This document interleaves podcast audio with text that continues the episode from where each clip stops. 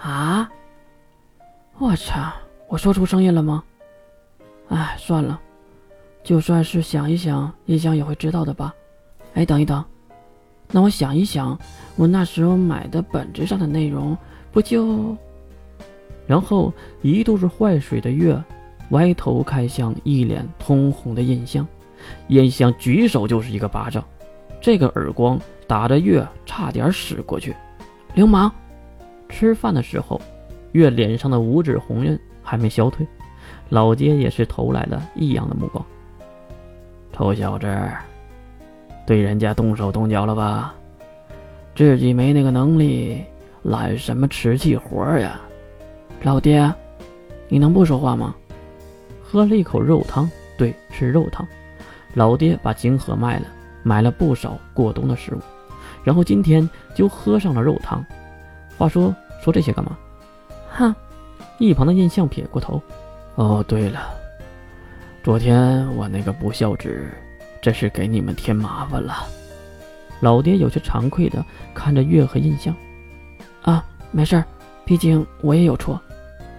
啊，老爹没听懂月的意思，可能是我最近使用的力量太多了，所以才遭到了身体的反噬。差点将我的主意识思想吞噬，所以才会出现那样的事儿，不然我不会就范的。呃，不不不不，我说的不是这个意思。月，雪珂的行为它本身就有问题啊。月摇了摇手中的勺子。第一，我很漂亮；第二，我又不是他的亲妹妹。他完全是兽性行为，不算太过分，没啥的。啊！听完月的话，老爹看向印象，印象姑娘，你那有治疗脑残的药吗？我女儿可能脑子坏掉了。月马上瞪向老爹：“喂，老爹，你说什么呢？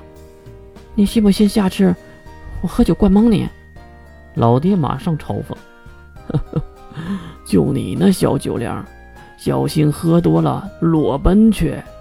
哼，就算我裸奔，也是丢你们家的脸，我怕什么？早上就这样在和老爹的争吵中结束了，而印象呢，也是回到镇子里的医院去工作了。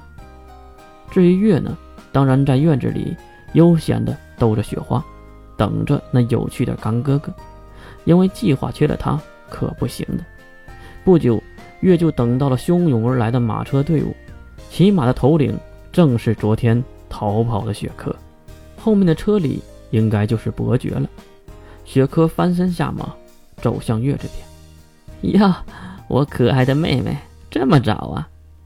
月将目光从雪花的身上抬到雪珂的身上。什么事啊，我的好哥哥？全身盔甲还用男性声音的月，让雪珂很不自在。哼，只是哼了一声，雪珂就走向身后的马车。此时门已经打开，里面下来的是那个老头子，果然是伯爵。被人搀下车的伯爵，两三步就走到了月的眼前。姑娘，能屋里说吗？有什么不能在这里说的？听到月的回答，伯爵把怀疑的目光甩向了雪珂。雪珂急忙摆手：“伯爵，他用的应该是复原，我都摸过他的胸了，他绝对是个女的。”伯爵上去就是一脚踢在了雪珂的小腹上，雪珂疼的也是连忙蹲了下去，四周的下人都不由得颤抖着。偷袭自己的妹妹，还说得如此理直气壮，真是畜生！月当然知道，这个是表演给他看的。好吧。进屋吧，别在这里丢我家老爹的脸了。起身，月回头推开门，然后走进了屋内。